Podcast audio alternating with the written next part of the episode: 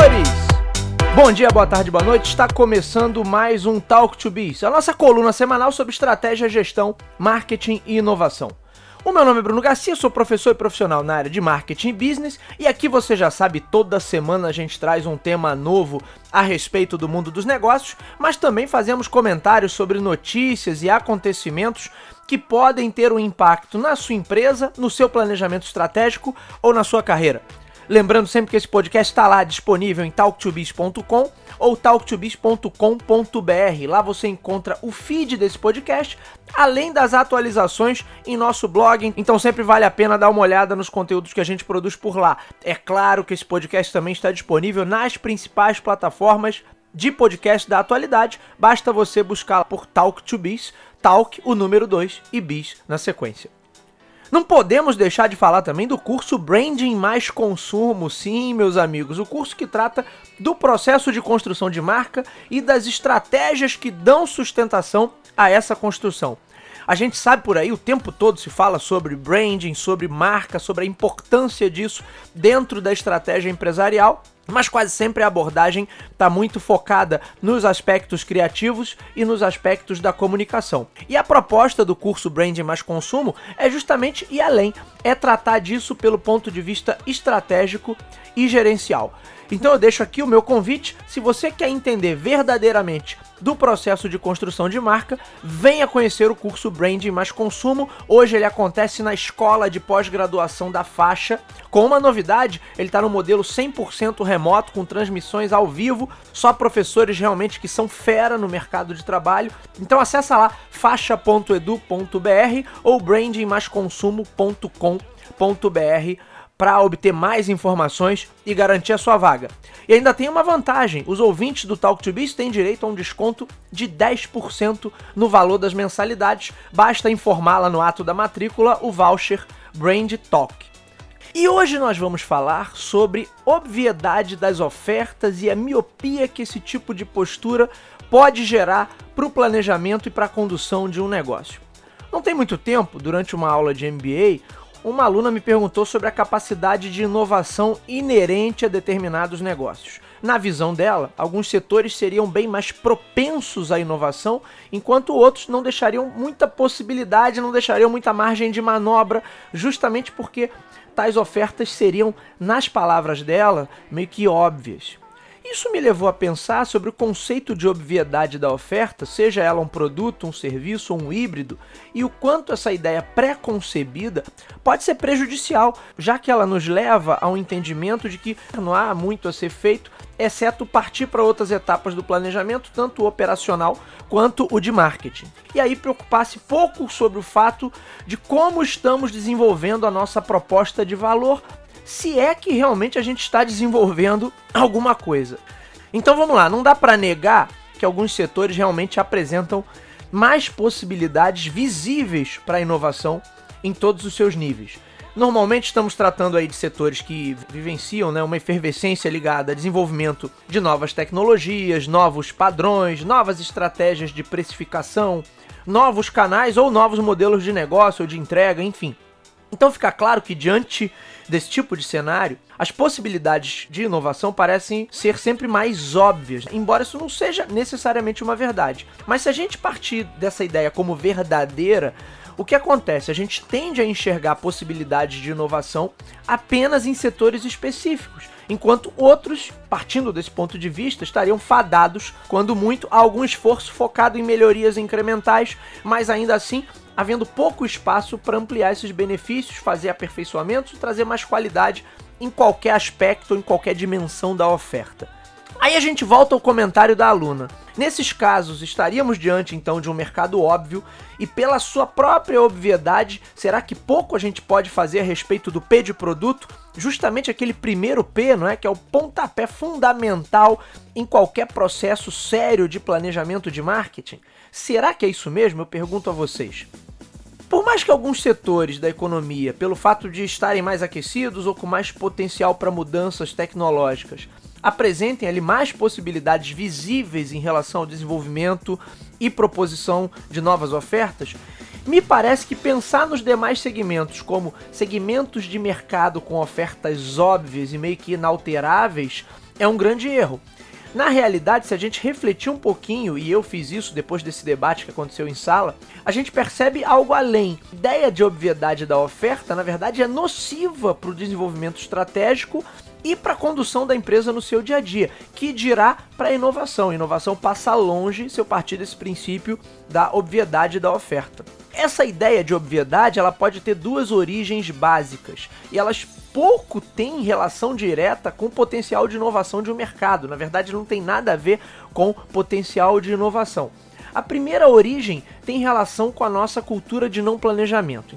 Culturalmente, nós brasileiros tendemos a deixar de lado o método e a sistematização das ações em nome de uma informalidade geral, como se fosse um afrouxamento, uma espécie de afrouxamento cultural das regras, talvez numa tentativa de tornar menos evidente os, os problemas, as distorções sociais que a gente encontra por aqui, mas realmente eu não, não, não pretendo entrar nesse mérito hoje, até penso em gravar mais, mais adiante um episódio específico sobre esse tema. Por hora, o importante é que essa tendência que nós temos em não querer planejar, em pular etapas ou considerar formalidades ou burocracia como algo desnecessário e até como naturalmente ruins, controle, a formalidade, a burocracia não são naturalmente ruins, eles são ruins, causam prejuízos quando são mal utilizados. Mas esse tipo de visão acaba por privilegiar a ideia da obviedade da oferta. Afinal, pensar na oferta em todas as suas características e dimensões pode ser algo bem trabalhoso. E uma grande parcela vai olhar para esse esforço e questionar: bom, para que perder todo esse tempo com análise e planejamento de algo que seria, em tese, óbvio? Vamos pegar o exemplo aqui de um empreendedor, vamos dizer que ele queira abrir uma pizzaria sua inaptidão, sua incapacidade ali de planejar ou seu desprezar mesmo, o fato de não dar importância para o planejamento, certamente o levarão para um olhar sobre essa questão da obviedade da oferta. Não há o que analisar, não há o que planejar, não há o que confirmar e por tabela não há muito o que quantificar em relação a essa oferta. Ele pode até pensar em níveis muito práticos sobre o produto, como sabores, por exemplo, mas ele jamais vai pensar o produto, a oferta dele, pizza, de uma perspectiva mais ampla, olhando aí com carinho tanto para a oferta quanto para a proposta de valor que está ao redor dessa oferta, que é o conjunto de benefícios objetivos e subjetivos que compõem tal oferta, e aí a gente vai ter um episódio também para falar sobre isso. Alguns podem até fazer isso a partir de, uma, de um instinto muito particular, mas não fazer isso de forma sistematizada e a partir de um método. E esse é um dos problemas da cultura do não planejamento. Qual vai ser a consequência dessa postura? Ele vai passar muito rápido por várias questões que são críticas em relação ao desenvolvimento de um produto e por tabela da sua oferta, o que também vai impactar mais na frente na sua pseudo-estratégia de posicionamento. Veja que eu já estou chamando de pseudo-estratégia, que possivelmente não se trata verdadeiramente de uma estratégia. E aqui a gente está falando apenas das dimensões ligadas ao marketing. Mas veja que do ponto de vista operacional, também temos um impacto negativo por conta dessa crença na obviedade. Com toda certeza, todos os processos ali dentro daquela empresa vão estar orientados para uma entrega mais generalista ou mesmo com muitos pontos deixados em aberto, o que significa que a não determinação prévia de diversas características da oferta, em tese, levariam a uma opção por uma entrega padrão, entre aspas, ou que levasse em conta o bom senso ou contexto do momento. E aí a gente sabe que normalmente isso não resulta em nada muito bom, ou vai além, né? Resulta de fato numa entrega absolutamente medíocre. O segundo ponto, que normalmente leva à crença na obviedade das ofertas, tem relação com a noção equivocada e incompleta a respeito do marketing. Se a disciplina, na visão torta, é responsável prioritariamente pelos esforços de comunicação e pelas abordagens comerciais de natureza mais operacional, fica claro que planejamento, entre aspas também, vai estar focado só nas atividades operacionais e nas atividades de ponta. E aí, se meu processo de planejamento está focado nas atividades de ponta, a entender aqui promoção, parte de comunicação e toda a parte de vendas, quem seria o gênio a querer perder tempo analisando a oferta? Para quem tem essa visão equivocada sobre o marketing, e aí tem vários episódios aqui do Talk to Biz onde eu comento sobre isso, essa visão de desenvolvimento da oferta e da proposta de valor é algo absolutamente impensável. Dentro dessa perspectiva, não faz o menor sentido ter esse tipo de esforço. E a gente vai ver isso também quando a empresa está lá naqueles modelos básicos de orientação, uma orientação à produção ou uma orientação a vendas. E vejam bem, a gente pode até incluir um terceiro ponto como reforço para a ideia da obviedade das ofertas, que está na incapacidade de boa parte das pessoas em observar a real natureza da inovação. Aliás, a gente nem precisa restringir essa conversa apenas à inovação, pois a nível de desenvolvimento de produto na sua natureza mais elementar, até o aprofundamento e evolução dos benefícios atrelados a ele, se eu parto do princípio de que muitos fatores e características desse produto ou desse serviço são óbvias, eu corto pela raiz qualquer possibilidade de discussão, questionamento e reinterpretação de qualquer um desses aspectos. E aí eu não estou só matando o potencial de inovação, na verdade eu estou matando todo o potencial para qualquer tipo de mudança, aperfeiçoamento ou desenvolvimento no escopo da oferta e até do negócio. O resultado é que caminhamos para uma oferta genérica, não apenas nas suas questões mais básicas, mas também para uma empresa, de certa maneira, genérica, com pouca ou nenhuma capacidade de diferenciação. E aí eu tenho processos frouxos, entrega na média ou abaixo na média, em geral abaixo, zero posicionamento e zero estratégia. O camarada tá só preocupado em produzir e vender, produzir, vender e entregar, produzir, vender e entregar. Então fica aqui o recado: não existe oferta óbvia. A ideia da obviedade da oferta, na verdade, leva a um processo de miopia.